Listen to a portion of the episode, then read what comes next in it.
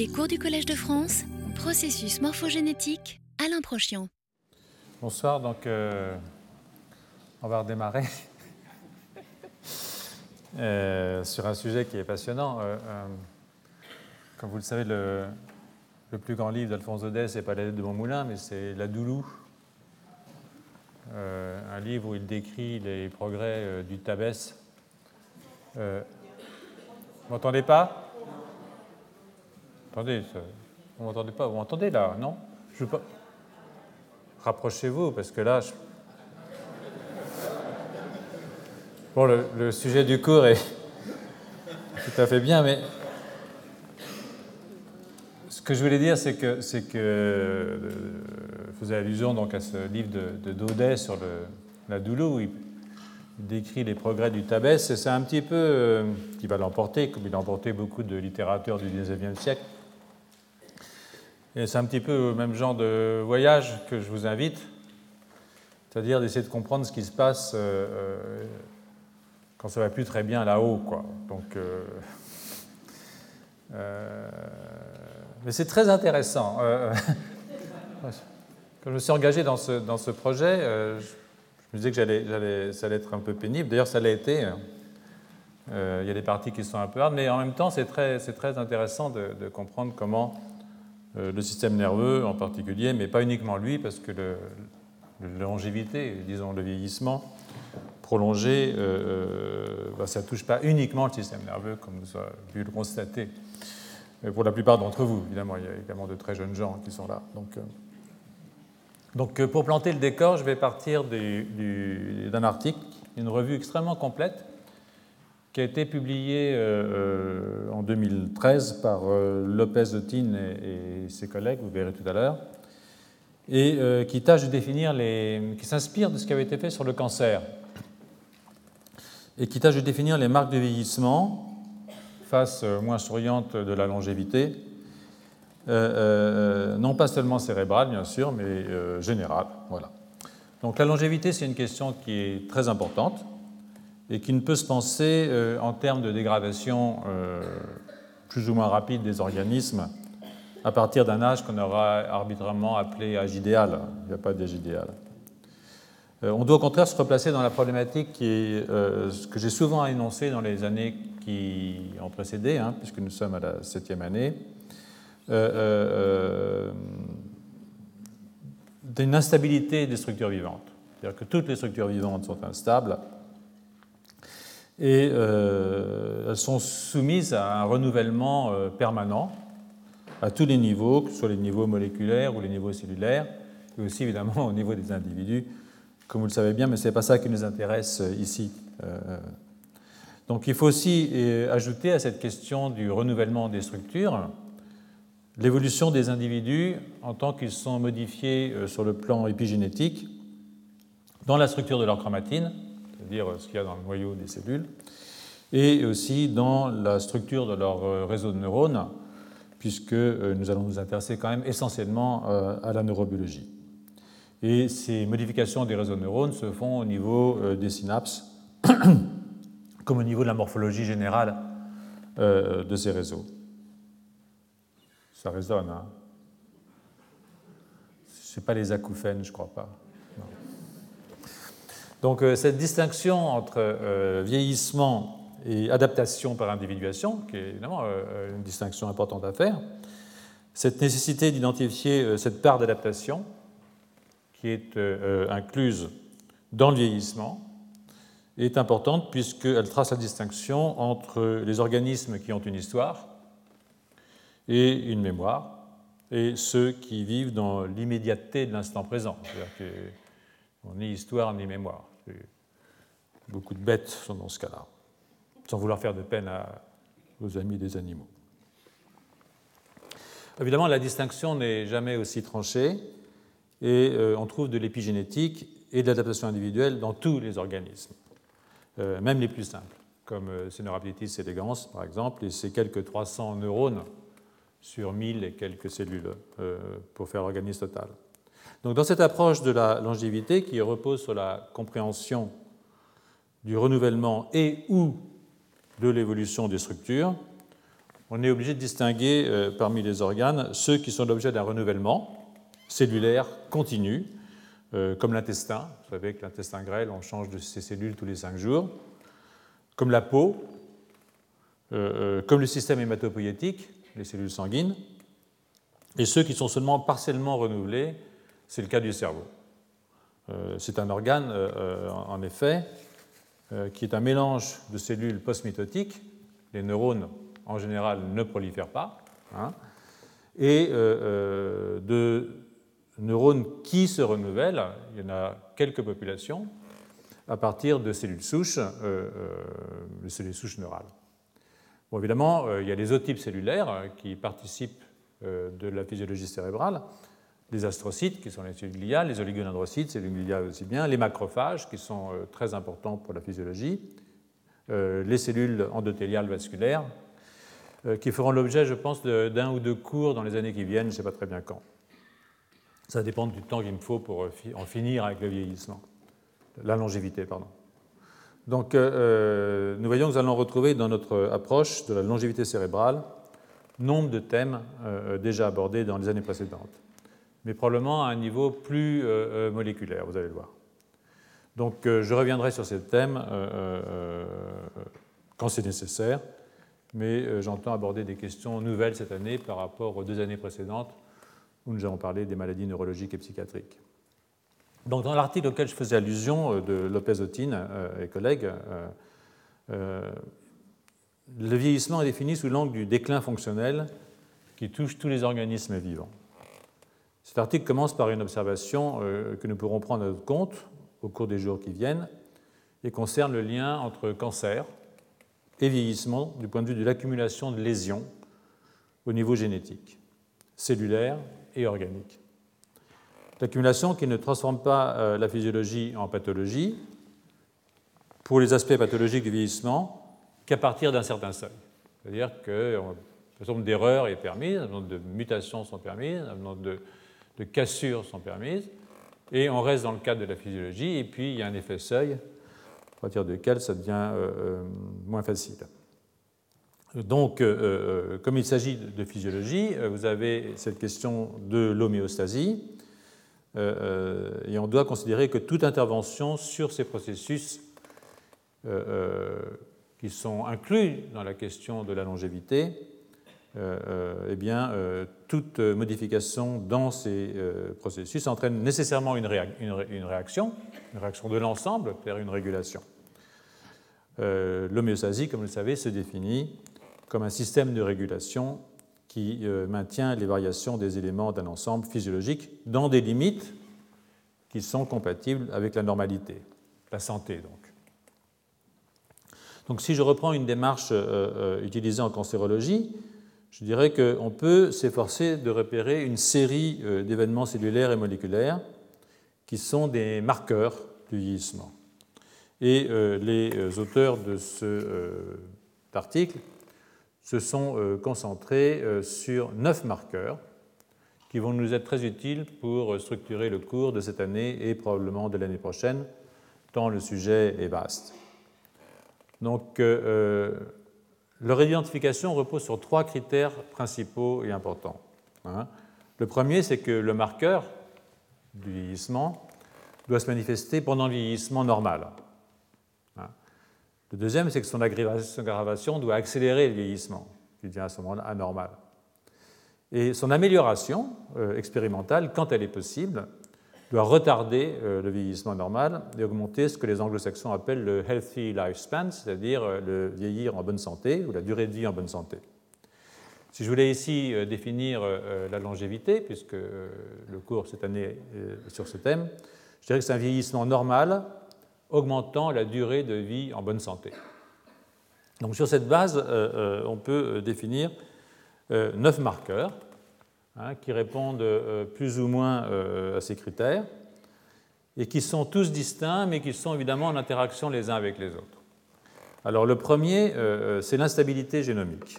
Hein. l'instabilité génomique, qu'on peut voir ici, c'est tout ce qui peut se passer au niveau de l'ADN et de la chromatine, qui est un système instable. Hein. je l'ai souvent dit, le génome n'est pas un texte sacré qui serait immuable, c'est un, système biologique éminemment instable et, vous allez vous en rendre compte dans les, jours qui viennent. Le deuxième, c'est le raccourcissement des télomères. Je reviendrai là-dessus. Les télomères, ce sont des régions euh, de l'ADN euh, euh, qui se raccourcissent à chaque division cellulaire, pour la raison que les DNA polymérases ne peuvent pas aller jusqu'au bout, c'est-à-dire qu'elles occupent la place qu'elles devaient réparer, qu'elles devraient réparer au cours de, en tout cas, dupliquer. Et donc, on ne duplique jamais entièrement la chromatine, ce qui fait qu'il y a un raccourcissement à chaque division. Les altérations épigénétiques, qui sont les modifications de la structure de la chromatine, que ce soit par méthylation de l'ADN ou par modification des histones essentiellement euh, au cours de euh, la vie. Les atteintes à l'équilibre protéique, la protéostasis, c'est-à-dire euh, les modifications des protéines, leur dégradation, leur renouvellement, qui peut se faire de façon plus ou moins correcte. La dérégulation des systèmes de mesure des nutriments, dont le glucose, ça c'est très important, bien entendu. La mesure, par exemple, des acides aminés qui sont dans le sang, des acides gras, euh, euh, la réponse au glucose euh, avec l'insuline, tout ce qu'il y a derrière comme maladie de type diabète, tout ça évidemment sont des marqueurs importants. Les dysfonctions mitochondriales, la mitochondrie, comme vous le savez, on en a parlé souvent, est l'usine, entre guillemets, à ATP euh, des euh, systèmes vivants. Et donc une dysfonction mitochondriale, évidemment, euh, catastrophique, en particulier au niveau du système nerveux. Je vous ai souvent dit que le système nerveux était un consommateur inconsidéré d'énergie, et en particulier chez Sapiens, qui a un cerveau lui-même inconsidérément grand. La sénescence cellulaire, qui est le fait que les cellules entre en sénescence quand elles prolifèrent, c'est normal. Au bout d'un certain de divisions, les télomères sont tellement raccourcis que de l'instabilité génomique s'installe au niveau des télomères et que les cellules entrent en sénescence puis en mort. Mais euh, les cellules postmédotiques elles-mêmes peuvent entrer en sénescence dès lors que la réparation ne se fait pas correctement. Nous y reviendrons. L'épuisement des cellules souches, ça va avec le raccourcissement des télomères. Nous avons dans le système nerveux des cellules souches en particulier au niveau de la zone subventriculaire et du gyrus denté. On en a parlé souvent l'année dernière, mais je remontrerai les choses cette année. Et donc, elles prolifèrent, et euh, elles peuvent proliférer peut-être un certain nombre de fois. Elles peuvent aussi entrer en sénescence. Et puis, euh, quelque chose qui est évidemment très important, qui est euh, l'altération des communications intercellulaires. Donc, ça sont les neuf marqueurs qu'on va prendre et que je vais essayer de vous décliner au cours des heures qui viennent. Donc je reviendrai sur chaque point et, à chaque fois je donnerai des explications euh, plus approfondies sur tel ou tel aspect, concernant plus particulièrement évidemment le système nerveux. une fois de plus, euh, je sortirai forcément du cerveau, d'abord parce que ce n'est pas un organe isolé. Hein. Quand on parle d'insuline ou de, mesure des nutriments, bah, évidemment, ça ne se passe pas que dans le cerveau, ça va de soi. Euh, et aussi parce que nombre de modèles hein, qui ont été utilisés pour étudier cette question de la longévité ont été développés à partir de systèmes qui sont distincts du système cérébral, et en particulier euh, euh, le système hématopoïétique, hein. mais pas seulement. Euh, par ailleurs, la levure, hein, un organisme qui a été très très utilisé, et nous sommes parfois obligés de nous intéresser à cet organisme qui n'a pas de cerveau, qui s'en sort, très bien d'ailleurs. C'est une autre affaire. Euh, souffre pas. Donc, euh, euh, pour l'instant, j'attire votre attention sur le fait que euh, deux marqueurs ne s'adressent qu'aux cellules en division, le raccourcissement des télomères et l'épuisement des cellules souches. Hein. Ce sont deux marqueurs qui ne sont pas indépendants, on en a parlé, et pour ce qui est du cerveau, ils ne concernent que les cellules souches neurales, celles de la zone sous-ventriculaire et du gyrus denté, puisque nous avons décidé cette année de ne pas nous intéresser aux non-neurones au gli en particulier, et aux macrophages, etc., dont je vous rappelle quand même qu'ils constituent 90% des cellules du cerveau. Hein. Les neurones sont une population minoritaire dans le système nerveux. Voilà. Donc, euh, euh, je crois que dans cette diapositive, je montre un tout petit peu les questions de, de neurogénèse chez l'adulte, donc dans différentes espèces. C'est une diapositive que vous avez dû voir dans les années précédentes, je ne sais pas, mais euh, tous les vertébrés ont des cellules souches dans le système nerveux qui produisent de nouveaux neurones. Et euh, il y en a même qui en ont beaucoup, hein. par exemple le poisson. Euh, euh, mais chez la souris, on a, et chez, chez, Sapiens tout aussi bien, enfin chez les mammifères, nous avons deux zones de prolifération. Une qui est dans ce qu'on appelle la zone subventriculaire ici et qui régénère des neurones dans le bulbe olfactif, des interneurones, et puis le gyrus denté ici, qui est dans l'hippocampe, une structure extrêmement importante, et qui régénère des neurones glutamatergiques au niveau de l'hippocampe, avec les fonctions dont nous avons parlé les années précédentes, sur lesquelles je reviendrai peut-être un petit peu, mais je ne pense pas que j'aurai énormément de temps pour euh, euh, rappeler. Mais s'il y a des questions, euh, je suis là pour y répondre, si j'en suis capable. Donc, c'est exactement comme dans le système hématopoïétique, il y a dans ce système de la régénération et des changements des cellules. C'est-à-dire qu'il y a une cellule qui naissent, il y en a d'autres qui meurent. Sinon, il y aurait trop plein comme dans certains cas de leucémie, dans le système hématopoïétique, euh, euh, c'est un équilibre entre ce qui pousse et ce qui décroît. Pour euh, les télomères, je vous rappelle donc que c'est une région chromosomique dont l'ADN raccourcit à chaque division cellulaire du fait que la DNA polymérase ne peut aller plus loin que le télomère. Elle ne peut pas aller plus loin qu'elle-même. Donc à chaque fois, évidemment, on est coincé. Ce raccourcissement des télomères est donc un marqueur du nombre de divisions qui ont précédé et de ce fait un marqueur du temps. Hein. Si on connaît la longueur du télomère, on sait combien de divisions on a fait euh, dans les périodes qui ont précédé.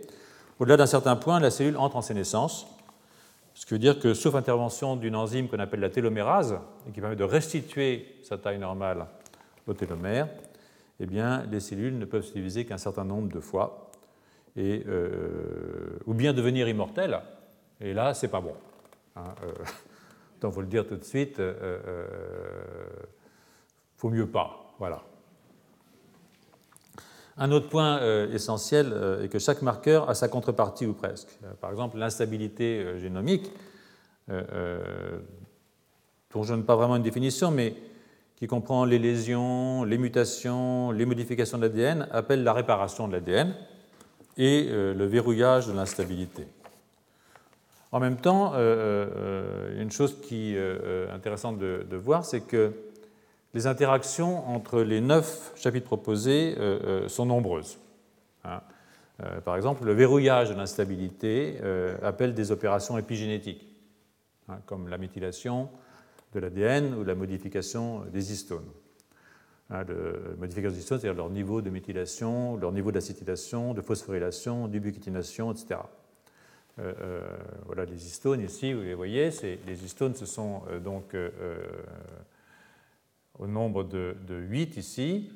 C'est un petit corps qui fait le nucléosome. Vous avez deux histones H2, les H2A et les H2B, au nombre de 4. Puis vous avez H3 et H4. entre le segment internucléosome, vous avez très souvent l'histone H1, qui est sur le DNA linker entre les deux nucléosomes vous voyez que l'ADN est enroulé autour du nucléosome. Chaque nucléosome, c'est 147 euh, paires de bases. Donc ça, c'est la structure de base, si vous voulez, euh, en gros, de l'ADN. Et donc euh, ces histones peuvent avoir une queue C-terminale, que je n'ai pas présentée ici, mais qui est l'objet de multiples modifications post-traductionnelles. Et ces modifications ont un rôle extrêmement important à jouer dans la régulation de l'expression génétique. Donc ça, euh, euh, j'y viendrai souvent, j'en parlerai très souvent dans, le cours de cette année. Euh, d'autre part, le raccourcissement des télomères induit des phénomènes de cassure de l'ADN, double brin en particulier, qui est une forme d'instabilité génétique, et participe à l'épuisement des cellules souches. Encore une interaction entre plusieurs items de ces neuf marqueurs. Donc toutes ces interactions peuvent être déclinées pratiquement à l'infini en fait. Bien entendu, j'ai été amené à segmenter euh, les choses pour euh, vous les présenter de façon aussi didactique que possible. Euh, je fais que je peux. Mais nous sommes dans un système qui est extraordinairement interactif, ce qui peut avoir des effets bénéfiques, hein, tant que ces interactions sont régulatrices, c'est-à-dire se compensent les unes les autres, et maintiennent le système général dans les bornes qui sont compatibles avec la physiologie normale, c'est-à-dire la santé, mais ça peut avoir des effets pathologiques euh, euh, dès lors que cette régulation ne se fait plus correctement. Donc on est dans un système en interaction. Euh, les neuf items que je vous ai présentés sont en fait extraordinairement connectés et les uns agissent sur les autres. Donc la longévité, c'est donc la physiologie et les pathologies du vieillissement ou pathologies de cette longévité ne peuvent se comprendre qu'à partir de la physiologie. Hein. Donc vous trouvez là une espèce de vieille ancienne chez moi, qui est l'ancienne bernardienne. Hein. Euh, euh, euh, vous êtes habitué désormais. D'ailleurs, j'espère que vous avez profité du bicentenaire de la naissance de Claude Bernard, 1813-2013, hein, pour aller assister à ces nombreux colloques dont les universitaires sont familiers, les coutumiers, et de peaufiner vos connaissances sur le premier titulaire de la chaire de médecine expérimentale du Collège de France, qui est la seule chaire permanente en biologie au Collège de France. En fait, euh, euh, en plus, euh, je pense que vous aurez remarqué que ces neuf marqueurs peuvent être divisés en différents chapitres. Nous avons des marqueurs génétiques. Hein, et voilà, ici, je pense. je ne vois pas très bien ici, donc je pense que ce sont des marqueurs génétiques et épigénétiques, hein, les trois premiers. Vous avez des marqueurs métaboliques, hein, en fait de 4 à 6. Ici, ça sont des marqueurs métaboliques. Et puis, euh, euh, vous avez des marqueurs qui indiquent plutôt un niveau d'intégration euh, entre cellules dans l'organisme. les trois premiers sont des marqueurs qui sont plus ou moins irréversibles. C'est-à-dire que on peut dire qu'ils sont négatifs pour la plupart, c'est-à-dire que quand ça ne va pas, c'est pas bon, hein, quand ces marqueurs baissent et ils sont pour une part irréversibles, encore que évidemment les marqueurs épigénétiques puissent être réversibles. Euh, euh, et puis, je vous ai parlé de la télomérase qui peut rallonger les télomères. Mais euh, c'est clair en tout cas pour les lésions qui sont dues à l'instabilité génétique, qu'elles sont irréversibles, c'est les moins évidemment pour les télomères ou les modifications épigénétiques. Les trois suivants sont ambigus. Hein, ces trois marqueurs-là sont assez ambigus parce que Parfois, à petite dose, hein, euh, euh, euh, bah, ça peut être bon. Tout dépend de la dose. Hein. Ni bon ni mauvais, c'est la dose qui compte en l'occurrence. Donc, et les trois derniers sont systémiques. Donc, ils incluent tous les systèmes. Donc, vous voyez, c'est une sorte d'intégration progressive entre le génétique et l'organique. Pour m'attarder un moment sur la physiologie, je voudrais maintenant introduire ici le principe d'une altération des structures biologiques liées à leur utilisation dans un domaine qui n'est pas le système nerveux pour l'instant, mais le système musculaire. Et là, je vais revenir, euh, m'excuserez, pendant 5 ou 6 minutes sur quelque chose que j'ai présenté en 2009 et qui va me permettre d'introduire euh, la suite. Hein. Donc ceux d'entre vous qui ont assisté au cours du 19 octobre 2009 euh, se souviennent sans doute de la cassure des membranes musculaires euh, qui est lié à l'activité physique et au rôle d'une protéine qu'on appelle MG53 euh, euh, dans la réparation des muscles. Hein. Donc, Kai et ses collaborateurs, dans un article publié dans Nature Cell Biology en 2009, ont identifié une protéine, donc 53, MG53, qu'ils ont purifiée à partir du muscle de lapin, mais qui est présente chez tous les mammifères, y compris chez nous, qui inclut un certain nombre de domaines qui permettent de la classer dans la famille des tripes. Donc ça, c'est le domaine transmembranaire. Ça, c'est à l'extérieur. Ce sont plein de domaines euh, de type euh, C2, c'est-à-dire des cystéines.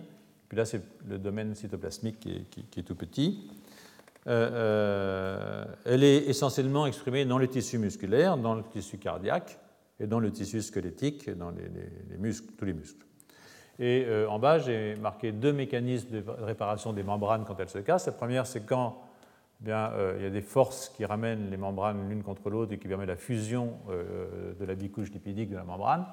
Et l'autre qui est ici, qui est celle qui nous intéresse, c'est euh, quand il y a un trou et qu'il y a des vésicules qui arrivent, qui se fusionnent entre elles et qui fusionnent avec la membrane et qui donc réparent la membrane. Donc ça vient colmater la brèche d'une certaine façon. Donc si vous retirez ce gène chez une souris, bon, ben, vive, hein, elles vivent 11 euh, mois tranquilles. C'est déjà vieux pour une souris. Et puis, euh, mais il ne faut pas les brusquer trop, d'accord? Il ne faut pas les faire bouger trop. C'est-à-dire que si vous faites, comme on nous le demande à la communauté européenne, de mettre des roues dans la cage pour qu'elles s'amusent, ce n'est pas bon pour la souris, d'accord? C'est pas bon parce qu'elle développe des myopathies, normalement, et la gravité de ces myopathies euh, augmente avec l'âge. Et là, vous pouvez voir ici que euh, euh, vous avez une dégradation de la structure musculaire. Là, c'est un muscle normal, je crois, vers 3 mois. Les noyaux sont périphériques dans les muscles striés, donc ils ne sont pas au centre. Vous voyez ici qu'au bout de 3 mois, le muscle est un peu anormal, vous avez souvent des, noyaux qui sont noyaux centrés. Puis au bout de 13 mois, votre fibre musculaire n'est pas du tout, du tout bien. Quoi. Là, vous avez euh, euh, ce qui se passe, euh, ça c'est le centrage du noyau. Vous voyez que chez le jeune, on a plus de noyaux centrés ici. Et puis alors chez le, vieux, c'est catastrophique. la vieille souris MG53 n'est pas du tout correcte sur le plan musculaire. Mais surtout, ce qui est intéressant, c'est que si vous lui faites une épreuve sportive, vous voyez qu'elle a beaucoup de mal à récupérer sa force euh, musculaire. Et ça, c'est lié au fait qu'il y a des trous dans les membranes. vous faites courir une souris, ça fait des trous. Et ça, vous pouvez le voir, c'est que euh, vous balancez un, colorant. Vous voyez ici que le colorant rentre dans les cellules parce qu'il y, y, a des cassures. Hein. Donc ça, c'est un phénomène naturel, si vous voulez. C'est-à-dire que si vous vous servez de vos muscles, ils cassent il casse, mais euh, euh, l'avantage c'est que euh, si vous n'êtes pas muté pour MG53, ça se répare. C'est-à-dire que vous pouvez, ici par exemple, vous allez faire un, petit coup de laser sur votre fibre musculaire et vous voyez que si vous êtes une souris normale, ou un sapiens normal, et que vous mettez un colorant, vous voyez que le colorant n'entre pas, ça répare tout de suite. Mais si vous prenez une souris MG53 et que vous faites un petit coup de laser sur la fibre musculaire, eh bien, euh, euh, ça ne répare pas. Hein. vous avez une entrée de fluorescence, c'est-à-dire que le trou reste permanent quasiment dans la cellule, euh, au point que la cellule meurt. Vous voyez ici, c'est une lésion mécanique.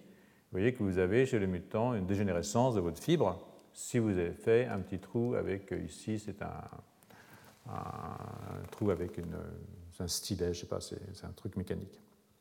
Donc, les souris, en fait, euh, ne supportent pas, par exemple, de, courir dans une descente pendant 30 minutes si elles ont été mutées sur ce gène. Hein. En fait, elles, ne peuvent supporter longtemps une course à la vitesse de 20 mètres par minute, qui correspond à 1,2 km/h. C'est beaucoup pour une souris. Hein, et donc ça, c'est lié à l'altération de la membrane musculaire. Donc, je vous disais, c'est une perte donc les capacités euh, de réparation. Et euh, euh, si vous regardez en microscopie électronique, c'est très clair que là, vous avez une souris normale.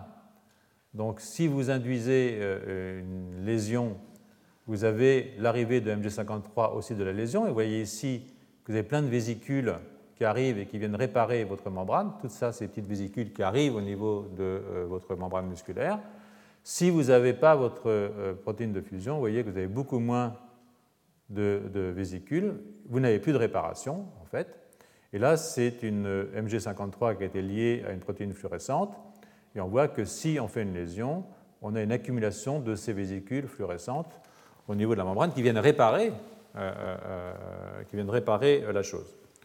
Ce sont des, hum, protéines qui ont cystéines et euh, vous pouvez euh, muter une de ces cystéines en alanine, et ça, ça empêche les protéines de faire des ponts disulfures entre elles. Si euh, vous mutez cette cystéine en position 242 en alanine, vous n'avez plus de fusion des vésicules entre elles, des, protéines entre elles, et de ce fait, ce qui se passe, c'est que vous cessez de réparer votre membrane. Donc pour réparer la membrane, il faut à la fois, et je vous passe les détails, et puis euh, vous irez regarder le cours de 19 octobre 2009, mais euh, euh, il faut à la fois que ces protéines puissent se fixer sur des phospholipides chargés négativement qui sont à la surface des vésicules, donc elles se lient aux vésicules, et en même temps elles se lient entre elles, et ça, ça les amène à ramener les vésicules les unes contre les autres, permettant ensuite une fusion avec la membrane musculaire. Voilà le processus tel qu'il se produit. Vous avez donc ici votre protéine MG53 qui se lie aux vésicules via le phospholipide chargé négativement qui est ici. Les SH se lient entre eux, donc ça fait des ponts disulfures. Et puis, grâce à ça, vous avez toutes les vésicules qui sont mises les unes à côté des autres au niveau de la lésion, et puis vous réparez votre membrane. Et ça, ça se passe tout le temps. Tous ceux d'entre vous qui font du jogging le matin, ils savent qu'ils cassent leurs muscles tous les jours, ils les réparent tous les jours, tant, que, tant que ça va. un jour, ça ne répare plus. voilà, bon. Donc, c'est une, affaire que je vous avais racontée et qui m'avait conduit à vous proposer ce modèle, qui est un modèle qui a été vérifié depuis par les chercheurs depuis 2009 qui ont continué à travailler sur ce domaine. Alors, si j'ai fait ce rappel qui illustre la question de la réparation euh, comme un processus physiologique permanent, c'est ça l'idée. C'est parce qu'à la fin du développement, en 2009, j'avais avancé la possibilité euh, d'une forme de généralisation du phénomène, en particulier au niveau cérébral. Euh, par provocation, j'avais suggéré qu'une trop grande activité cérébrale pouvait créer des lésions et que le vieillissement des mécanismes de réparation augmenterait la probabilité d'une neurodégénérescence. Histoire de vous inquiéter, euh, euh, j'avais dit, vous pensez trop et ça fait des trous. Donc, bah, je ne croyais pas si bien dire. Un article récent qui est publié dans Nature Neuroscience en 2013 et News and Views qui l'accompagne, de mon collègue Erup, euh, me permet de revenir aujourd'hui sur cette possibilité avec des arguments plus sérieux et même plus inquiétants. Donc, euh, euh, vous allez voir, il ne faut pas trop réfléchir. Donc, dans leur introduction, les auteurs rappellent que les lésions de l'ADN neuronal pourraient contribuer au vieillissement cognitif, ça, sans doute, et au développement de pathologies telles que la maladie d'Alzheimer, mais d'autres maladies aussi. Donc, euh, je vous rappelle que certains de nos neurones sont nés avec nous et mourront avec nous. Euh, euh, si on meurt, ils meurent. Si eux meurent, on peut survivre, ce qui n'est pas toujours souhaitable, mais c'est comme ça. Donc on a des neurones qui ont notre âge, et leur ADN a subi de nombreuses lésions, c'est normal, hein, qui, pour la plupart d'entre elles, toutes ont été réparées.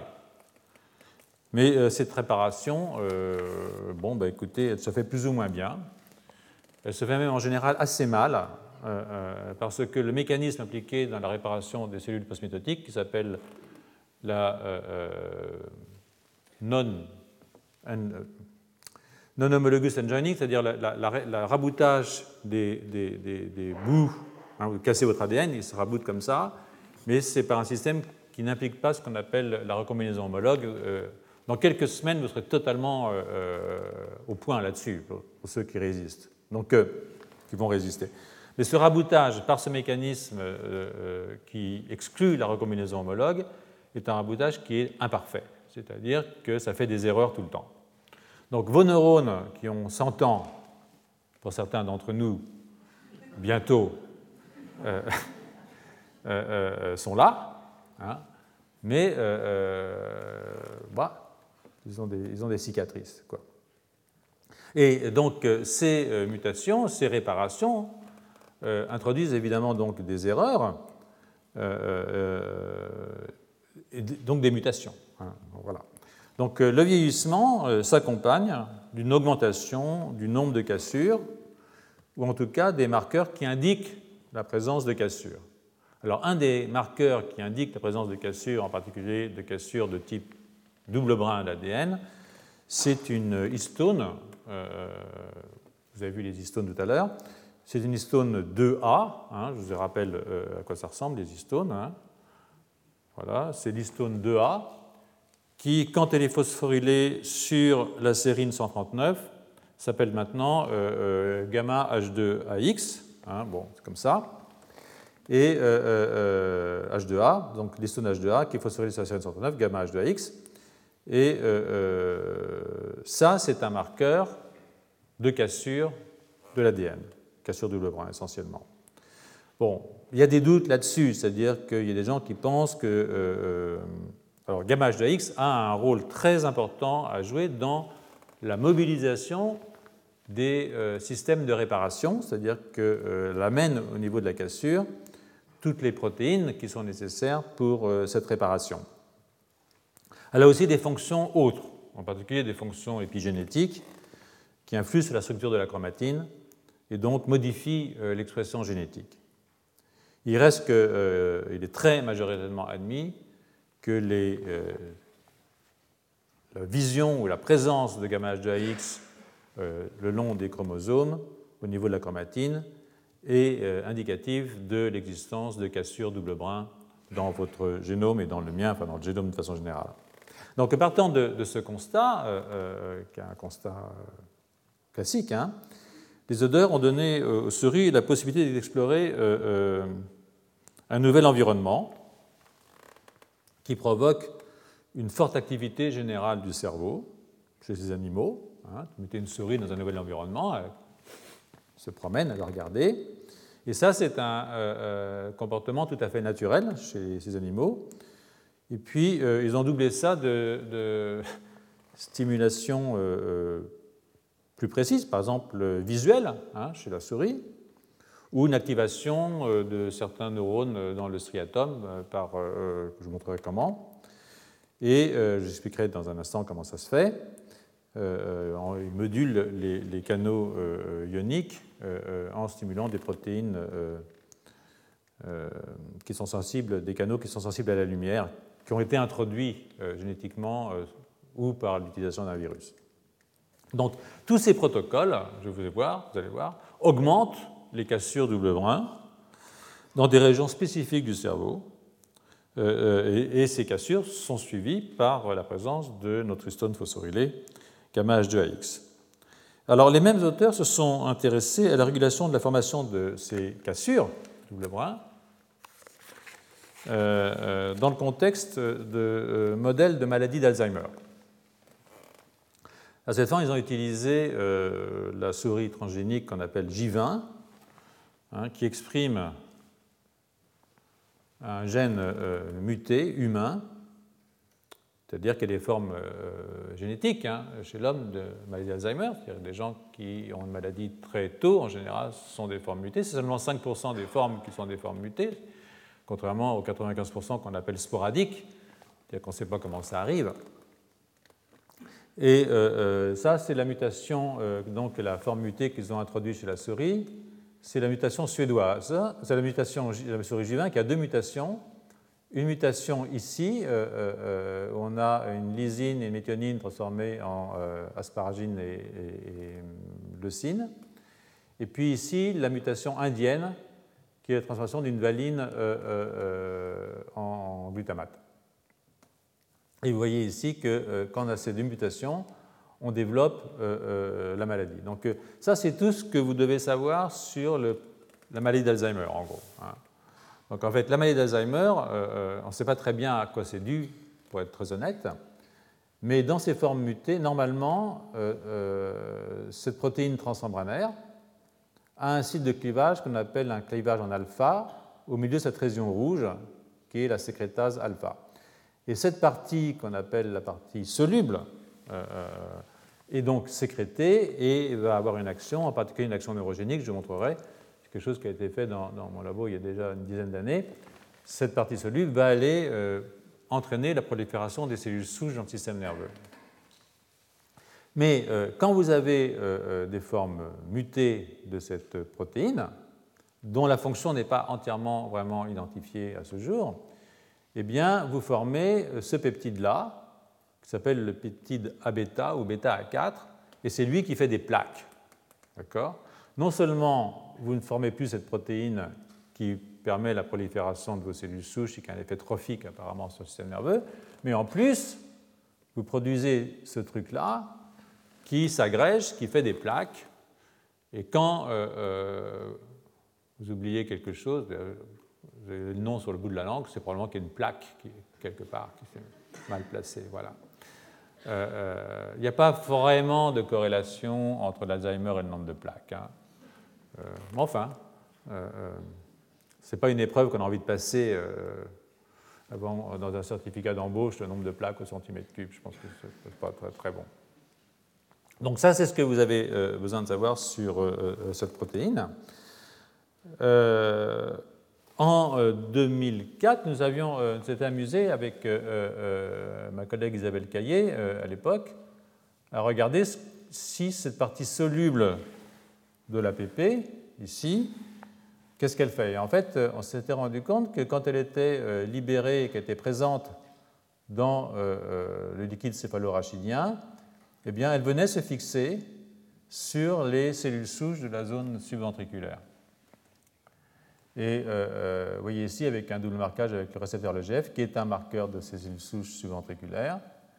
Et puis euh, ici, avec euh, un double marquage avec la euh, PSA-NCAM, qui est un marqueur de ces cellules après, quand elles sont un peu plus matures, elles commencent à migrer pour aller se balader du côté du bulbe olfactif. Et surtout, ce qui nous était apparu, c'est que ce SAPP, par des expériences de perte et de gain de fonction, je vous montre juste une sorte de gain de fonction, eh bien, entraîne la prolifération de ces cellules souches. Donc, oui, c'est important d'avoir du SAPP et c'est important de ne pas avoir trop de bêta-4 dans le système nerveux. Donc euh, ça, c'est euh, cette souris euh, J20.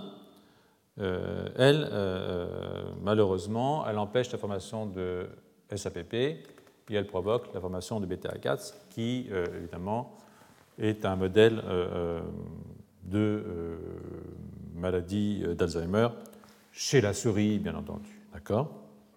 Il y a plein de mutations chez Sapiens euh, qui entraînent euh, plusieurs mutations euh, qui, permettent qui, amènent un, un, phénotype de type Alzheimer génétique. Mais bon, voilà. Donc, dans un premier temps, donc, les, auteurs ont suivi la présence de gamma HDAX dans différentes régions cérébrales, des souris sauvages, normales, et des souris J20, hein, celles qui ont le gène humain muté, et montré chez des souris de six mois, donc trois mois avant l'apparition des plaques. Dans ces souris, l'apparition des plaques se fait vers neuf mois. C'est lent, hein, l'apparition des plaques. Mais trois mois avant les plaques, ce qu'ils ont montré, c'est qu'il euh, y avait déjà euh, une augmentation d'un ordre de 2 à 3 hein, du nombre total de, spots de gamma H2AX euh, dans différentes régions importantes, hein, le cortex pariétal, le cortex entorhinal, l'hippocampe, etc. Donc ça, euh, euh, dans vos souris, euh, voilà, ici, vous avez, bon, même dans les souris normales, hein, vous, avez, vous avez des trous. Hein, voilà les, spots de gamma HX, vous pouvez les voir ici. Vous avez donc des cassures. Mais si vous prenez une souris qui exprime le gène muté présent dans les formes familiales humaines de la maladie, vous voyez qu'avant même d'avoir des plaques, vous avez une augmentation extrêmement importante du nombre de cassures un facteur 3. Donc votre ADN est déjà plus cassé. Bon, c'est pas, pas bon. Euh, euh, maintenant, euh, si vous prenez des. vous voyez que dans le dentier de qui est l'hippocampe, à 6 mois, vous avez non seulement le gamma X, mais vous avez aussi une autre protéine qui s'appelle 53BP1, qui est une protéine qui indique aussi que vous avez des cassures double bras. Donc, ça, c'est une, constatation. Maintenant, si vous prenez des, neurones en culture tout bêtement normaux et que vous rajoutez du bêta-4, donc votre peptide amyloïde, eh bien, euh, tout de suite, vous augmentez aussi euh, euh, le nombre de cassures dans votre ADN, c'est-à-dire que le bêta-4 provoque lui aussi des cassures dans, dans, dans l'ADN. Alors, euh, euh, maintenant, vous pouvez euh, vous amuser à, jouer avec vos souris. Donc, vous prenez maintenant une souris, par exemple, elle est dans sa cage, puis elle reste dans sa cage, et puis elle reste dans sa cage. Pas fatigant, elle ne bouge pas. Hein. Bah, ça, quand vous faites ça, voilà ici le nombre de cassures H2AX. Il n'y en a pas. Hein. C'est une souris sauvage, ça. Hein. C'est une souris normale. Il ne se passe rien, il ne se passe rien, il ne se passe rien, il ne se passe rien. Il y a, toujours un peu de cassure, hein. ça c'est normal. Maintenant, vous prenez la même souris, vous la sortez de la cage et vous la mettez dans un nouvel environnement.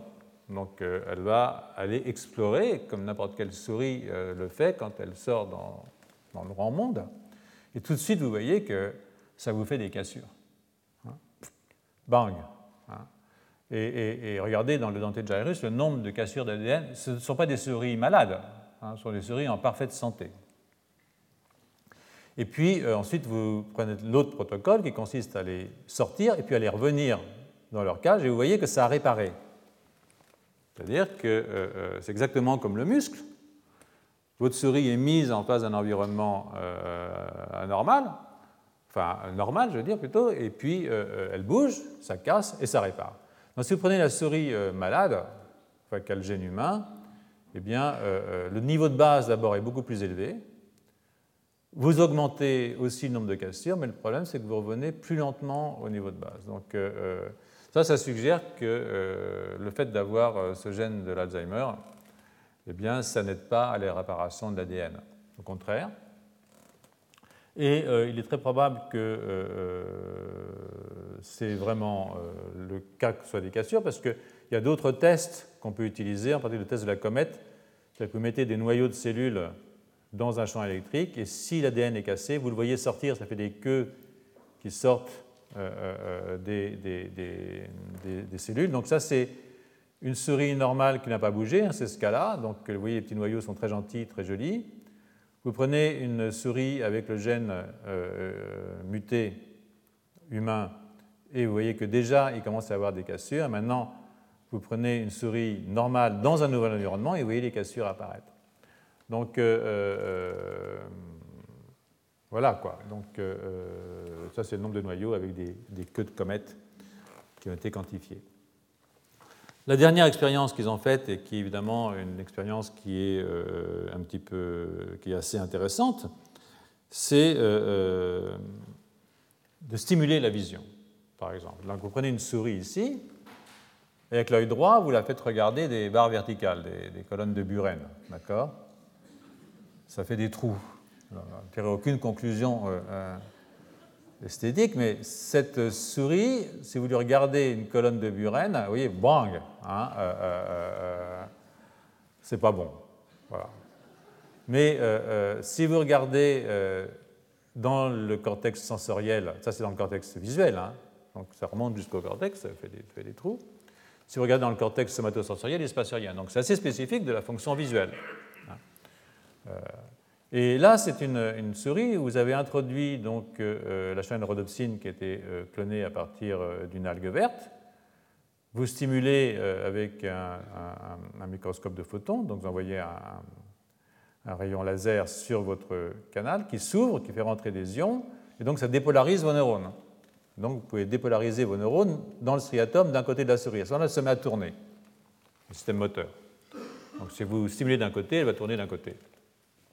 Et là encore, vous voyez que du côté où ça tourne, vous avez une augmentation absolument euh, euh, catastrophique, enfin catastrophique, extrêmement importante euh, de ces cassures. Donc ça, ça veut dire que comme pour les muscles, eh bien, au niveau de l'ADN, quand vous vous servez de votre cerveau, ça fait des trous.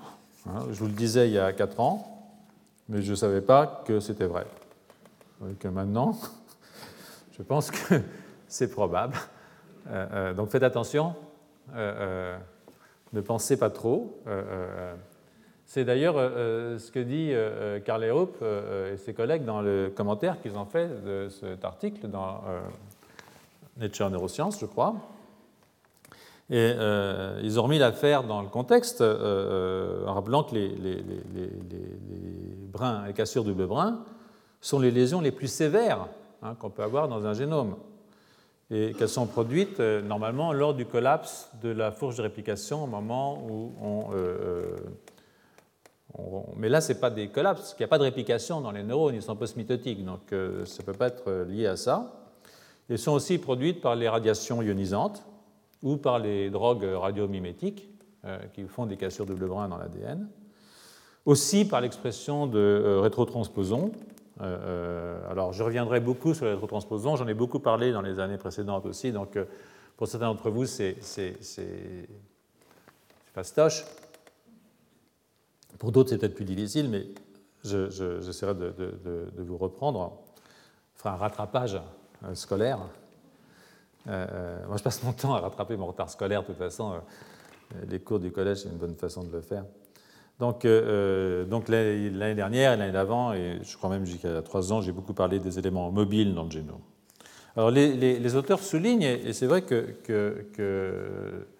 c'est très surprenant euh, euh, euh, que des comportements aussi naturels hein, que l'exploration d'un nouvel environnement entraînent des cassures de l'ADN. Hein. Mais ce n'est pas si étonnant que ça, puisque courir, ça fait des cassures dans le muscle, après tout. c'est peut-être simplement le signe que, comme je vous le dis souvent, en fait, les systèmes ne sont jamais en équilibre. C'est-à-dire que le vivant, ce n'est pas un truc qui se dégrade petit à petit jusqu'à la bascule final, c'est quelque chose qui se reconstruit en permanence, qui se détruit et qui se reconstruit en permanence. Et euh, ben, la reconstruction se fait de moins en moins bien. En fait, euh, la longévité, c'est de reconstruire aussi bien que possible, aussi longtemps que possible, ces choses euh, qui se dégradent régulièrement. Donc, la régénération la réparation, euh, la robustesse de la réparation, c'est-à-dire faire une réparation qui soit aussi proche que possible d'un état compatible avec une fonction physiologique. C'est effectivement euh, ça euh, qui est la clé, si vous voulez, de la longévité au niveau du, Pas uniquement du système nerveux, vous avez bien compris, c'est dans l'ensemble de l'organisme. Donc, ce que je viens de vous dire euh, euh, euh, ouvre assez naturellement sur la réparation de l'ADN. Donc c'était une sorte d'introduction que je vous donnais à des choses qui sont un peu plus hard, qui est la question de la réparation de l'ADN, et plus largement sur la question de l'instabilité génomique, qui sont des points qui vont nous occuper un certain temps. Donc je voudrais commencer par discuter plusieurs articles euh, euh, dont je vous donnerai les références si vous voulez. Vous savez que euh, vous avez toujours accès, tout est écrit de toute façon, donc vous aurez forcément accès à, ce cours. Donc plusieurs articles récents publiés dans DNA Repair en 2013 ou dans Nature en 2012 en particulier. la différence entre la réparation de l'ADN entre cellules, je vais discuter la différence entre les cellules qui se divisent et les cellules qui ne se divisent pas. Alors pour ce qui est du système nerveux, euh, euh, vous vous en souvenez, quand je parle des cellules qui se divisent, c'est les cellules souches neurales. Quand je parle des cellules, j'oublie les et quand je parle des cellules qui ne se divisent pas, ce sont les neurones tels que vous, vous les fantasmez en général, c'est-à-dire euh, des choses qui ne, bougent pas, hein, mais qui ont cessé de se diviser il y a déjà un certain temps. Donc, ça mène une distinction dans le système nerveux adulte entre les progéniteurs de la zone subventriculaire et du gyrus denté et des neurones matures. Et après, euh, euh, ça, je m'attarderai un petit peu sur un autre de, euh, mes dadas dont je vous ai souvent entretenu ici, qui sont le rôle des ARN non codants, essentiellement des micro-ARN qui régulent, comme vous le savez, la stabilité des ARN messagers et leur traduction dans la réparation de l'ADN. Et puis après, je m'engagerai dans une discussion sur la chromatine et le noyau dans son ensemble. Euh, donc cet ordre, c'est ce qui va venir là, dans, les, quelques heures qui viennent. bon, cet ordre ne sera pas respecté, comme d'habitude, je ne respecte rien de ce que je dis dans les cours, parce qu'entre-temps, il y a des choses qui arrivent et, et, on m'amuse de les lire et, de vous en parler. Quoi, donc c'est comme ça. Mais en gros, ce sera comme ça. Euh, euh, euh, il faut comprendre que dans ces questions, il faut inclure la question très importante de l'architecture nucléaire. Hein. Et ça, c'est quelque chose dont je vous parlerai aussi, c'est-à-dire que le noyau, si c'est quelque chose de vivant, la mobilité du génome à l'intérieur même du noyau, quelque chose de très important, ce n'est pas des trucs qui sont fixes dans un noyau, les, chromosomes, ça bouge, ça bouge même assez vite, pour rien vous cacher. Et donc, euh, euh, nous ne sommes pas dans un système statique. Dès qu'on parle du vivant, on n'est plus dans un système statique. J'y reviendrai euh, longuement, en particulier quand nous parlerons, dans quatre séances, je crois, des lamines, hein, qui sont des protéines de la classe des filaments intermédiaires, euh, des spécialistes ici des filaments intermédiaires, j'en vois une en particulier, qui donc des, qui participent à la structuration des noyaux. Et puis, je vous parlerai évidemment de la mobilité de l'ADN et des chromosomes. Donc, juste pour faire une remarque introductive, la distinction entre cellules qui se divisent et cellules sorties du cellulaire, qui sont donc dans la phase qu'on appelle G0, euh, euh, amène de nouveau à, réintroduire euh, la question du cancer. en effet, une cellule transformée, une cellule tumorale, hein, cancéreuse, a développé des mutations qui lui permettent d'échapper à la sénescence et à la mort cellulaire. Donc, d'une certaine façon, on peut dire qu'elles sont gagnantes hein, dans le darwinisme cellulaire. Enfin, sont gagnantes jusqu'à la mort du porteur, qu'elles provoquent elles-mêmes. Donc, elles sont peut-être gagnantes, mais elles ne sont pas très malignes. Donc, euh, l'exemple classique, c'est la mutation de, P53, euh, euh, un oncogène. quand vous avez muté vos deux P53, c'est pas bon. Voilà. Alors, pour les cellules postmitotiques comme les neurones, leur vie très longue, le plus souvent aussi longue que la vie de l'animal qui les porte, exige au contraire c'est-à-dire que ce qu'on voudrait, nous, quand on a une mutation, par exemple, dans, une cellule tumorale, euh, c'est que la cellule entre en apoptose et qu'elle meure. Hein. D'ailleurs, beaucoup de traitements euh, qui euh, adressent ces maladies sont des traitements qui tendent à faire entrer ces cellules en apoptose, les disparaître. L'apoptose, c'est la mort cellulaire, un certain type de mort cellulaire. Alors que la réparation pour le, les neurones, ce qu'on ne veut pas qu'ils meurent, au contraire. Donc en fait, on a deux systèmes, euh, euh, euh, on veut des réparations qui permettent aux neurones d'échapper à la mort ou à une sénescence qui serait par trop catastrophique. Parce que des fois, il faut mieux se débarrasser d'un neurone qu'un neurone qui fait des trucs qu'on ne voudrait pas qu'il fasse.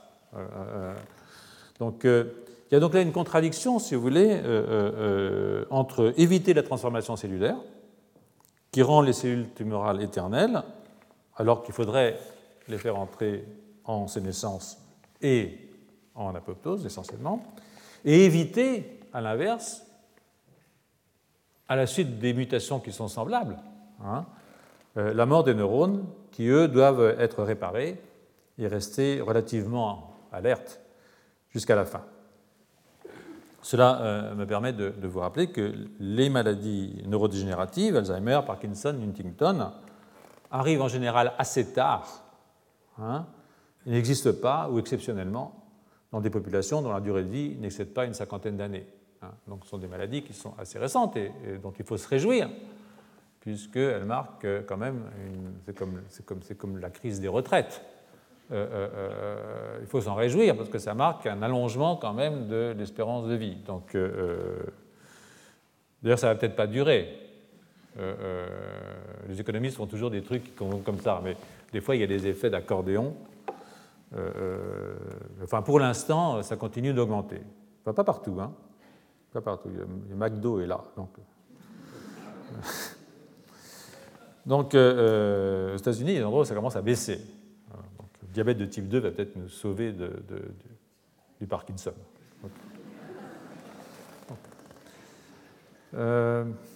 Donc, rappelons donc que le génome de tous les organismes est constamment modifié par les agents endogènes et exogènes, hein, ce que je vous ai dit. Donc respiration mitochondriale, réponse inflammatoire, erreur au cours de la réplication, agents physiques et chimiques, rayons UV, métaux lourds, polluants de toutes sortes. Donc tout ça euh, conduit à la formation d'environ 100 000 lésions par cellule et par jour dans le génome. Ce n'est pas une blague. Des mammifères. Hein. Ces lésions sont extrêmement diverses. Euh, euh, elles incluent des mutations ponctuelles, des oxydations de l'ADN, des cassures créées par les rayonnements, des translocations, ça bouge le génome, hein, des pertes et des gains de fonction chromosomiques, des intégrations de virus ou de transposons. Donc ça, c'est déjà un échantillon. Vous voyez le nombre de modifications qu'on peut avoir tous les jours, 100 000 par jour et par cellule. D'accord? Euh, les UV introduisent en plus un grand nombre de dimérisations de pyrimidine. Hein. Euh, euh, et qui, si elles incluent ces dimérisations, les cytosines, sont immédiatement désaminées, c'est-à-dire l'amine est retirée, et la cytosine est transformée en thymidine, et hop, ça induit une mutation. Donc ces phénomènes normaux, pour la plupart d'entre eux, sont pris en charge par les mécanismes de réparation de l'ADN. Vous savez qu'à quel point ces mécanismes de réparation sont fondamentaux pour que nous puissions euh, survivre. Hein. Alors parmi la, panoplie euh, des lésions possibles, euh, alors j'en ai énuméré quelques-uns, sortez pas pessimiste. Hein, on s'y fait. En fait, c'est assez, En fait, on s'habitue assez à cette idée assez facilement. oxydation, déamination, alkylation, etc. Les cassures simples ou double brin, euh, les liaisons intrabrins ou interbrins. Euh, euh, et si ces modifications ne sont pas réparées, des altérations s'installent qui induisent une mutagénèse, substitution de base, petites insertions et délétions, réarrangement chromosomique plus important, etc. C'est en partie inévitable. Et au cours du temps, on constate l'accumulation de ces lésions génétiques qui sont à l'origine du développement des cancers et contribuent au vieillissement, dont le vieillissement cognitif. D'ailleurs, les maladies génétiques euh, conduisant à un vieillissement prématuré sont dues à une accumulation anormale et rapide, très rapide, de lésions d'ADN non suivies de réparation. On peut citer les syndromes de Werner ou de Bloom, qui est une mutation d'une hélicase, qui sont des enzymes qui permettent de dérouler euh, l'ADN qui est enroulé ou même l'ARN qui est enroulé au moment de la transcription ou au moment de la réplication. C'est le syndrome de cocaïne, qui est euh, un syndrome qui est euh, lié à une mauvaise réparation de l'ADN, ou un syndrome, vous avez dû entendre parler, qui s'appelle l'ataxia telangiectasia, qui touche le système nerveux et induite par une mutation dans une protéine qu'on appelle ATM, c'est une enzyme qui est impliquée dans l'opération des cassures double brin. Je reviendrai euh, amplement plus tard. N'oublions pas ATR, qui est une enzyme assez proche d'ATM, et qui est impliqué dans un autre syndrome qui s'appelle le syndrome de Seca. Alors j'ai renoncé à vous présenter toutes ces maladies, j'aurais pu faire un truc vraiment rigolo. Euh, euh, c'était honnêtement, j'ai pas eu le courage euh, de vous imposer ça. donc ça reste très théorique tout ça, mais vous pouvez aller sur Google vous verrez des photos. mais vous n'êtes pas obligé de revenir la semaine prochaine après. Donc donc euh, euh, je préfère ne pas, ne pas vous montrer les, images. Mais ce sont des maladies absolument euh, terrifiantes sur le plan du vieillissement, parce que ça n'atteint pas que le cerveau. C'est un vieillissement vraiment généralisé. Je laisse pour l'instant de côté une partie très importante de notre ADN, qui est l'ADN mitochondrial, dont les mutations et les délétions sont facilitées par un environnement qui est très riche en superoxyde. C'est-à-dire qu'il y a beaucoup de radicaux libres dans les mitochondries, euh, euh, qui crée des lésions dans le génome mitochondrial. Et en même temps, euh, il y a beaucoup de lésions dans le génome mitochondrial qui sont liées à la prolifération des mitochondries, quand elles se divisent, quand elles répliquent leur ADN. C'est-à-dire c'est l'essentiel des mutations dans le génome mitochondrial sont liées à la prolifération des mitochondries. Donc, j'y reviendrai dans le cours. en plus, les mitochondries n'ont pas d'histone, c'est-à-dire que leur DNA n'est pas protégé. En même temps, les histones peuvent gêner pour la réparation. Donc euh, euh, il y a toujours du bien et du mal dans ces histoires. C'est jamais parfait. Le vivant n'est pas parfait. Euh, pas mal quand même, pas parfait. Donc ces mutations mitochondriales sont impliquées dans de très très nombreuses pathologies et très certainement dans le vieillissement normal,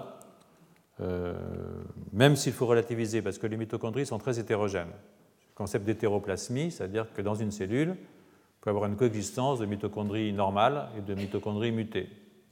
Sauf si la mutée prend le dessus, à ce moment-là, vous avez l'homoplasmie, et à ce moment-là, c'est catastrophique parce que vous avez une homogénéité euh, de votre génome mitochondrial, et s'il est muté, euh, ben, ce n'est pas bon. Donc la cause majeure des mutations mitochondriales, comme je vous le disais, c'est la réplication euh, de l'ADN, plutôt que le stress oxydatif, curieusement. Mais bon, le stress oxydatif joue aussi son rôle dans cette affaire. Donc la variété et, la fréquence euh, des lésions d'ADN nucléaire est en adéquation avec la complexité des mécanismes de réparation. Alors, collectivement, ces mécanismes de réparation qu'on appelle euh, DDR pour DNA Damage Response ces DDR diffèrent selon le type de lésion considéré. Mais tous les systèmes de réparation impliquent essentiellement trois étapes. La première étape, c'est la détection de la lésion. C'est-à-dire que ce n'est pas tout qu'il y ait une lésion, il faut qu'il y ait un système qui dise là, il y a une lésion. Hein.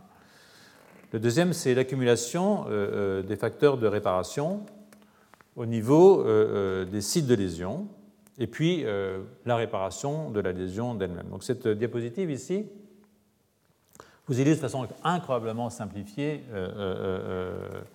les différents types de lésions qu'on peut observer hein, et le type de réparation qui correspond avec les protéines impliquées et les pathologies associées. Le plus souvent ici, euh, euh, des cancers, en fait. Hein, comme vous pouvez le voir, c'est des gens qui s'intéressent essentiellement à des tumeurs. Mais enfin, là, vous, euh, bon, c'est pas très, très joli.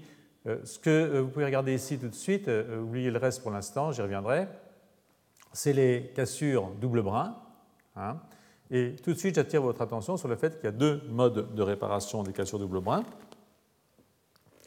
Des réparations qui implique ce qu'on appelle la recombinaison homologue, et comme vous allez voir, ne peut se produire que dans les cellules qui prolifèrent, et sont des réparations qui sont extrêmement fidèles.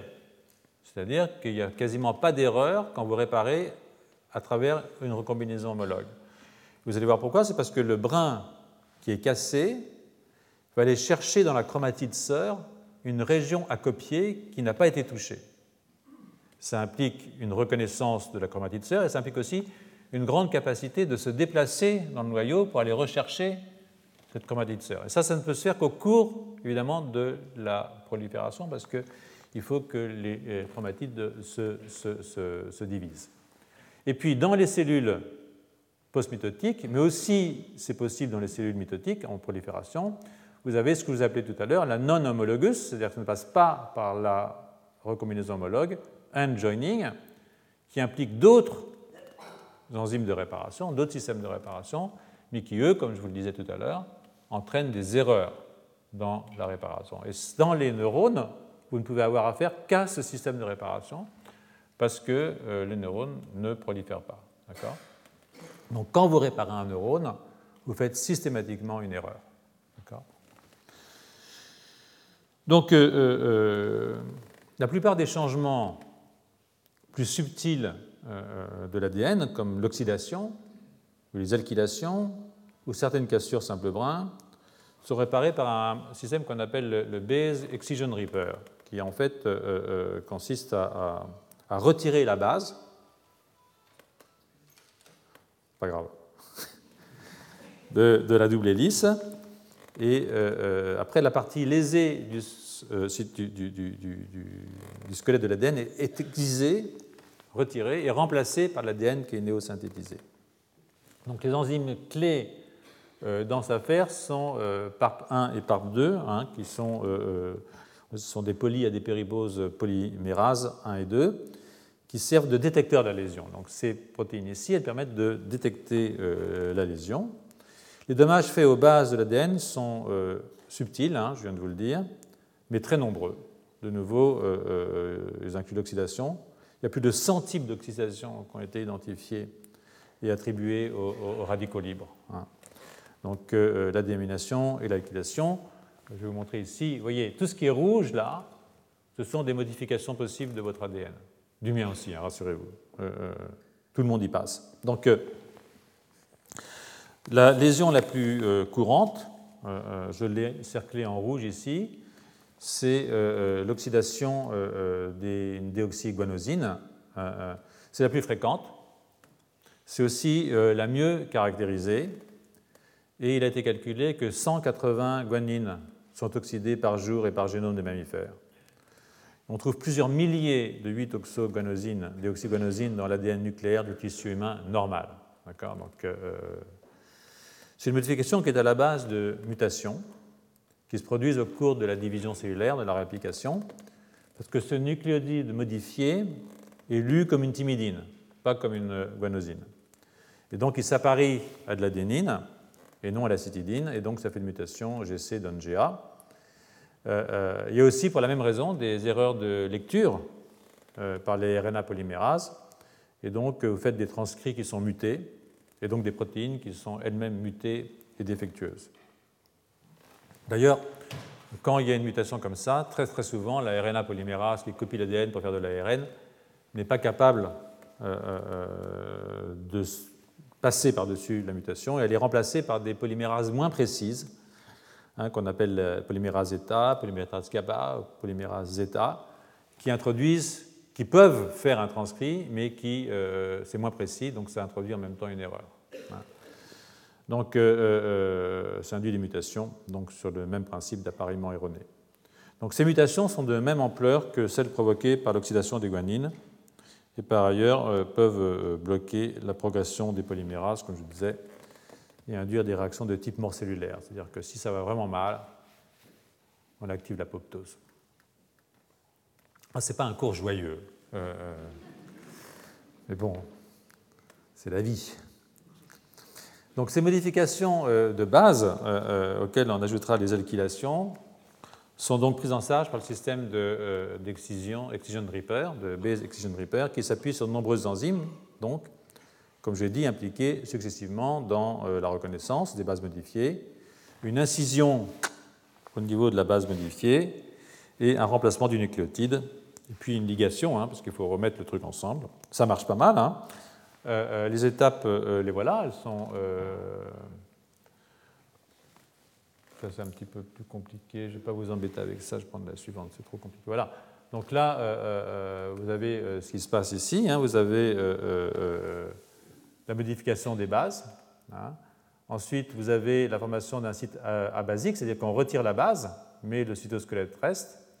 Et puis ensuite, vous retirez le, le, squelette de l'ADN reste. Ensuite, vous retirez le squelette de l'ADN, ce que vous faites un cassure simple brin à ce moment-là. Hein, vous voyez ici. Et puis, vous avez une polymérase qui va aller réparer votre cassure simple brin en copiant le brin qui, lui, était resté intact de l'autre côté.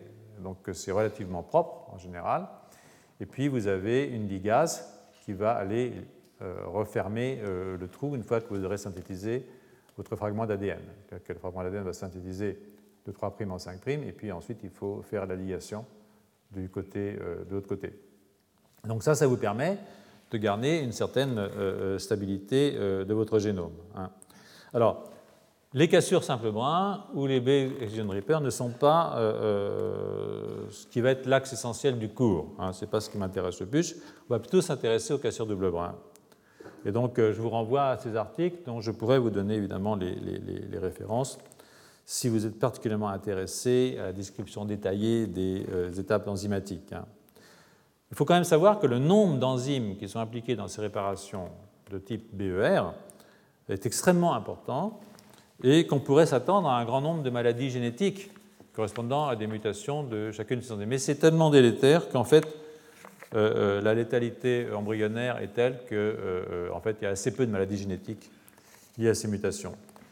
Ça ne veut rien dire, ça ne dit pas qu'il n'y a pas des effets pathologiques chez les adultes. C'est-à-dire que les mutations peuvent arriver plus tard chez l'adulte. Donc, ce euh, euh, sont des pathologies qui incluent une prédisposition au cancer, des défauts du système immunitaire et quelques anomalies neurologiques, comme certaines formes de maladie d'Alzheimer en particulier, ou de Parkinson. Et puis une susceptibilité aux accidents vasculaires, le stroke. Donc, euh, il y a un article de Kanugovi et collègues crois que c'est lui, je ne suis pas sûr, là je ne vois pas d'ici, euh, qui s'adapte un peu plus sur ce point en se référant en particulier à l'importance du stress oxydatif dans les deux maladies neurodégénératives, Alzheimer et Parkinson, dont je vous ai parlé, et ça je reviendrai euh, longuement sur cette affaire.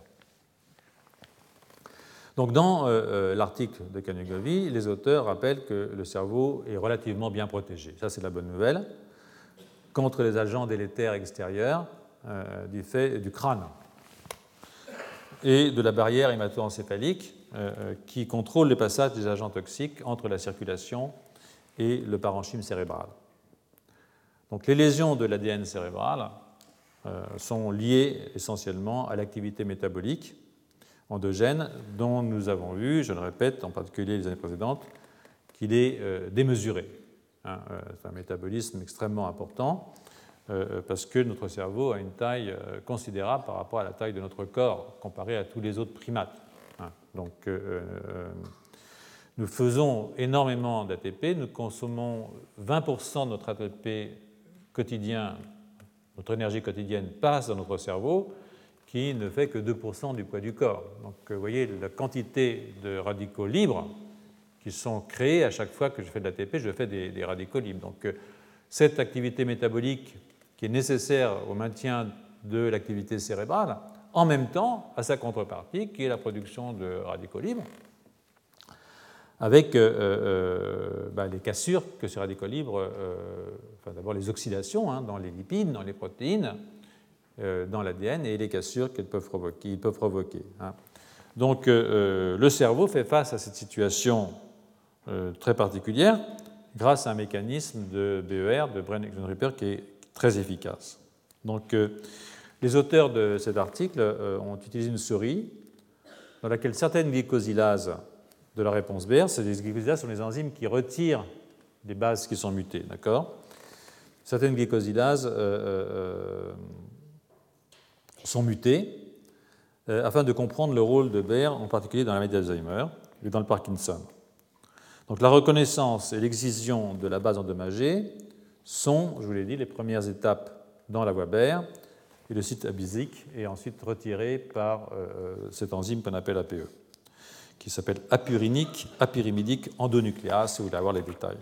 Donc s'ensuit la réparation, le gap filling et la ligation, et euh, là, vous allez voir les bases, les, modifications essentielles qu'on peut voir. Il y en a deux. Il y a 8 oxogonizine et puis il y a ça qui s'appelle la FAPIG, qui est aussi une mutation qui est un peu différente. Voilà, une, oxygénation qui est sur une pyrimidine. Donc ça, sont des, modifications qui sont très importantes et ce sont les lésions principales. Et vous avez ici toutes les glycosylases Hein, qui sont euh, impliquées dans euh, l'excision de ces bases qui sont euh, modifiées. Donc ces glycosylases, il y en a 7 ou 6. Hein, elles ont des actions qui se recouvrent un petit peu, c'est-à-dire qu'elles ne sont pas d'une spécificité absolue. elles peuvent être un petit peu, un petit peu elles, ont des, activités redondantes. de nouveau, je vous rappelle que l'ADN mitochondrial lui-même hein, peut être oxydé et, euh, lui, il a une très très forte activité de type base action repair.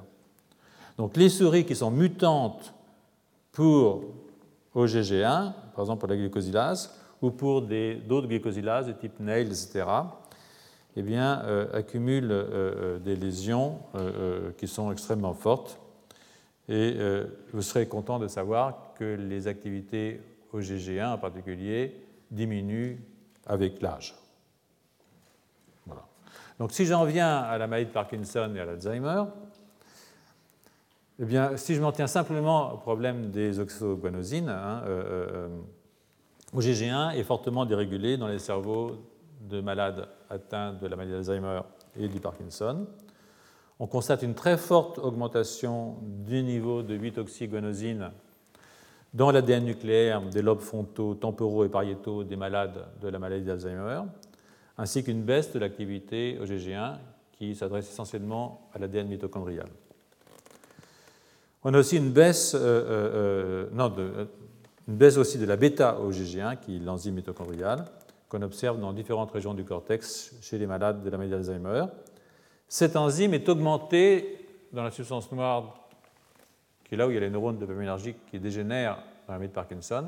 Donc, elle est augmentée chez les Parkinsoniens et on explique ça par une réaction possible euh, euh, au niveau extrêmement élevé de euh, guanosine oxydée en position 8 dans l'ADN nucléaire et mitochondrial de ces cellules qui sont soumises à un très fort stress oxydatif. En fait, les neurones dopaminergiques de la substance noire, ceux, je le répète, qui dégénèrent dans la de Parkinson, sont des neurones qui sont extraordinairement soumis au stress oxydatif, et peut-être que j'y viendrai euh, dans le cas du cours. Sinon, euh, euh, plus tard, je crois en mai, nous aurons une journée entière consacrée à ces maladies. Je vous invite, si ça vous intéresse. je donnerai la date un petit peu plus tard.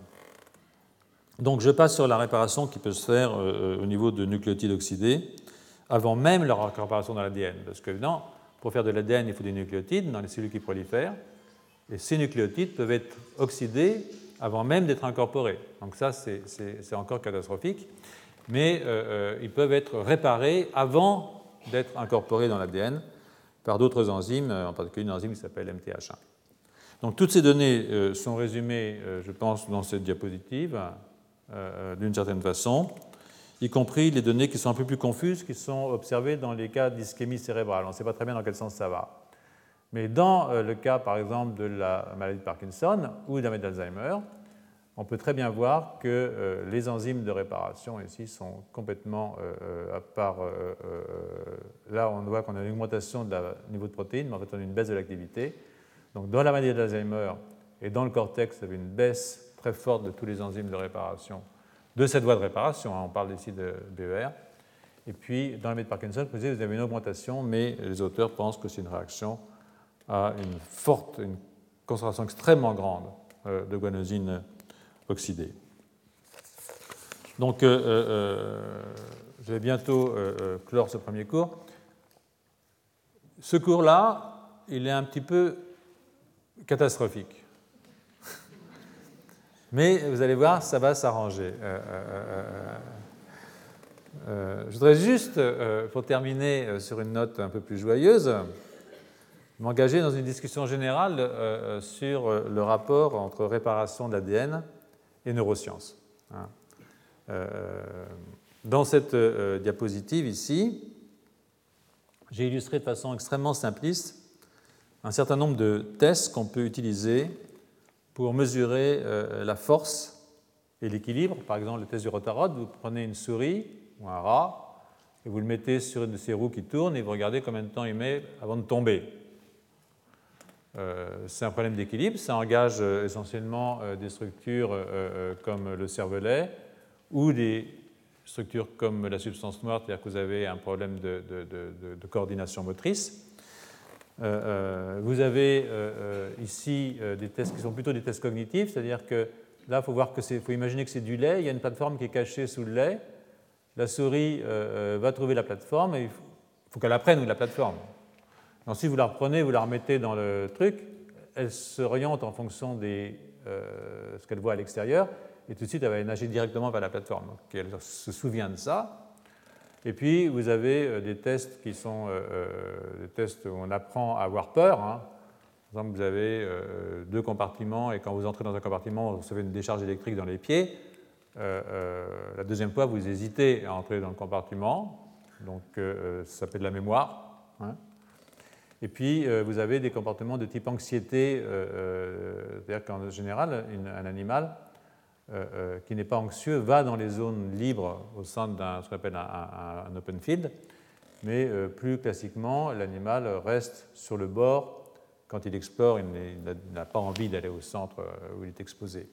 Donc, vous avez tous ces tests, et évidemment, la, souris normale répond de façon normale à ces différentes tests. Donc on peut avoir un comportement à peu près euh, classique, on sait comment, on sait comment ça répond. Hein. Donc euh, euh, ce sont des sorties comportementales que nous utilisons pour des phénomènes qui affectent les structures cérébrales à tous les niveaux, celui de l'ADN étant un niveau important. Hein. Et ça, je le dis parce qu'en fait, quand on pense neurosciences, on pense neurones, on ne pense jamais qu'il y a un noyau avec de l'ADN là-dedans. Surtout les physiologistes euh, les neurobiologistes ne pensent pas qu'il y, a un ADN qui, se promène, hein, mais qui est lui-même soumis à des forces physiologiques. Donc euh, euh, la table que vous voyez ici en bas hein, vous donne le nom des structures qui sont les plus impliquées. Par exemple, l'hippocampe et le cervelet, évidemment, sont impliqués dans l'apprentissage de la mémoire, la mémoire spatiale en particulier, et le watermaze permet d'avoir une idée de comment ça fonctionne. Hein. Euh, les noyaux de l'amygdale euh, sont impliqués dans l'anxiété, euh, les moteurs, cortex moteur, le cervelet, mais aussi évidemment la substance noire dans les, performances motrices, la force motrice aussi, la précision motrice. Et ça, le rotarod, comme je dis, nous permet de le distinguer. Et puis, vous avez la capacité de reconnaître de nouveaux objets, qui est liée à l'activité du cortex et de l'hippocampe. Et puis, l'amidale, le l'amidale, qui sont, c'est pas, pas là, hein, c'est dans le cortex, sont appliqués dans ce qu'on appelle le conditionnement à la peur ou l'extinction de la peur. C'est un, problème réel, cette histoire d'extinction de la peur. Hein. Donc euh, on peut utiliser ces thèses dans différents modèles génétiques et en présence ou non d'un stress euh, extérieur. Donc euh, dans le test du Rotarod, qui est un test de force et aussi un test d'équilibre et de coordination, on constate que la délétion de GG1, hein, qui permet de retirer les, les oxydées, eh bien, augmente le nombre de chutes, ce qui suggère un déficit fonctionnel dans les structures qui contrôlent le mouvement et peut-être aussi dans les motoneurones. Donc ça, ça vous permet de faire le lien entre une mutation ou une non-réparation de l'ADN hein, et puis euh, un comportement, euh, euh, un comportement, parce qu'au fond, c'est ça qui nous intéresse, hein, c'est quand même la sortie physiologique fonctionnelle. Donc ça, c'est pas sans rapport avec la maladie de Parkinson, puisque, je vous le rappelais, la perte en neurones dopaminergiques chez la souris se traduit par des performances motrices diminuées dans le test du Rotarod. Les souris qui sont invalidées pour une autre enzyme, NAIL1, dont je vous ai parlé tout à l'heure, ont une diminution très importante de la mémoire spatiale, telle qu'on peut la mesurer dans le test euh, euh, du, ce qu'on water maze. Et euh, on peut faire un lien possible avec des problèmes de réparation d'ADN.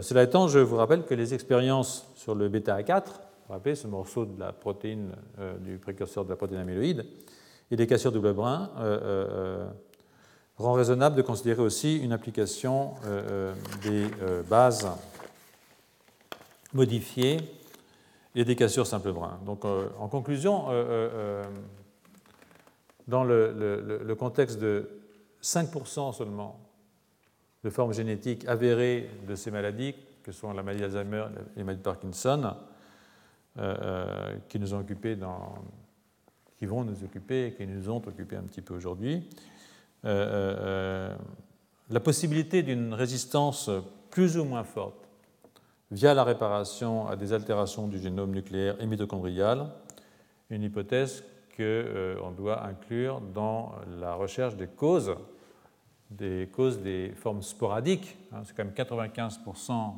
euh, de, des, pathologies de type Alzheimer ou Parkinson sont sporadiques, c'est-à-dire qu'elles ne sont pas liées à des mutations qu'on a identifiées.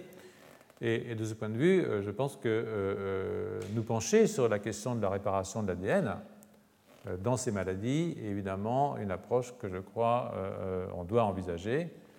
Et euh, c'est ce dont je vous parlerai probablement dans les semaines qui viennent, sauf si je change d'avis d'ici là, ce qui peut m'arriver parce que je change souvent d'avis, mais je pense que non, là, je, suis assez embragué dans cette affaire. J'espère que ce n'était pas trop compliqué. mais bon, vous avez un cerveau qui fonctionne bien, donc voilà, et, surtout ne réfléchissez pas trop, ça fait des trous. Merci. Retrouvez tous les contenus du Collège de France sur www.colège-2-france.fr.